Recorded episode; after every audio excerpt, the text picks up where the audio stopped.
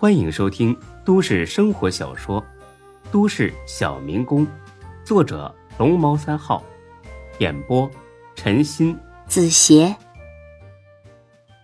第二百六十四集。天师脸皮才厚呢，干脆自己拿了杯子、筷子，一屁股坐下了。说呀，什么大事啊？我先吃两口啊！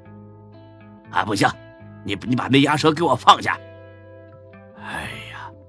好好好，我说，咱们店里呀来了个神经病，待着不走了。才哥很不相信的瞅了他一眼，有这事儿？我怎么不知道啊？今天早上才来的，就在店门口坐着，怎么说他都不走，快把董倩倩呐都给愁死了都。是不是乞讨的呀？老规矩，要钱的就给点饭，要饭的给点钱，打发走了就行。他不要钱，也不要饭，那坐咱们门口干啥呀？行为艺术啊！他要房子，什么房子？呃，就是咱们的店儿。这房子是李富平的，他要个什么劲儿啊？对呀，我是这么和他说的，但他不依不饶的，说这房子呀是李富平从他手里抢走的，还说李富平这个人年轻的时候无恶不作。后来不知道怎么摇身一变成了老板，到处装起好人来了。你们是不知道啊，他跟那个说书的陈鑫似的，一样喋喋不休，惹得一大堆人呢围在咱们门口看热闹，这生意都没法做了。估计是不是精神有问题啊？别理他，骂累了他就走了。哎呀，但愿吧。你要说的就是这事儿，啊不，我想说的是，高勇被人打了。孙志直接笑了起来，别扯淡了，你怎么也学会造谣了？高勇又没得罪你。真的，我亲眼看见的。什么时候啊？前儿晚上我不是上西市场买东西吗？我亲眼看到。高勇被几个人堵到一个小胡同里边，围着一顿打呀！你确定是他？绝对没错。这下孙志有点纳闷了。高勇在这市虽然不是什么大人物，但也不至于被人堵住一顿暴打吧？再说了，真出了这种事儿，他该找自己帮忙才对呀，怎么没吭声呢？不行，得去看看。你们吃吧，我走了。天师拉住了孙志：“你找高勇啊，你别去，他不告诉你，肯定是有原因的。你这么冒冒失失的找过去，多尴尬呀！我看你还是假装什么都不知道最好啊。可我已经知道了，所以让你假装不知道啊。”这种事儿，孙志是不会答应的。他和高勇怎么说也是在关公爷面前拜过把子的，不能不仗义。孙志只能假装答应。好吧，你觉得是谁干的？不知道。你算算呢？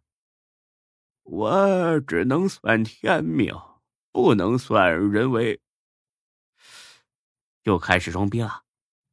孙志啊，你别急着反驳。我前两天啊给你算了一卦，你最近运势可不怎么好啊。哪里不好了？哪儿哪儿都不好。你呀，小心一点，少出门为妙。说完了吗？说完了。吃饱了吗？呃，差不多了。那你还不滚店里上班去？还上什么班啊？那个神经病坐着门口堵着，谁都不让进。才哥，你去看看。哎呀，吃完再去呗，还不到饭点呢。他愿意赌着，让他赌去，正好啊，给咱们拉点人气。你吃吧，老子自己去。那正好，剩下卤肉全吃了啊。孙志白了他一眼，开着车去店了。果然，离着很远，就看到店门口围了一大圈的人。见孙志来了，董倩倩总算舒了口气，快步迎了过去。多日不见，他都顾不上说几句关心的话了。你可来了，孙志，你看看，这像个什么样子？就是他说这房子是自己的，不是，那个老大爷早走了。我这刚要开门，又来个更离谱的。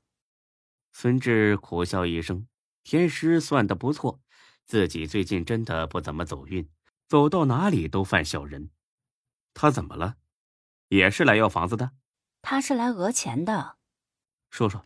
他说自己昨晚来咱们店里吃的火锅，回去之后就上吐下泻的，差点要了命。这是来要医药费呢。咱们饭菜没问题吧？要是真是咱们的问题，马上赔钱。绝对不可能的，咱们的食材从来都只用最新鲜的。剩下的一律处理掉，绝不可能再上桌。而且每天我会到后厨去亲自查看，不可能是咱们的事儿。就算不是咱们的事儿，在门口这么闹，也太难看了吧？给点钱让他走就行了。对了，他要多少钱呢？一万。什么？孙志这才相信这人就是故意来找茬的。他说了，少一分都不走。没事儿。我过去教训教训他。说罢，孙志扒拉开人群走了进去。我是老板，有事和我说吧。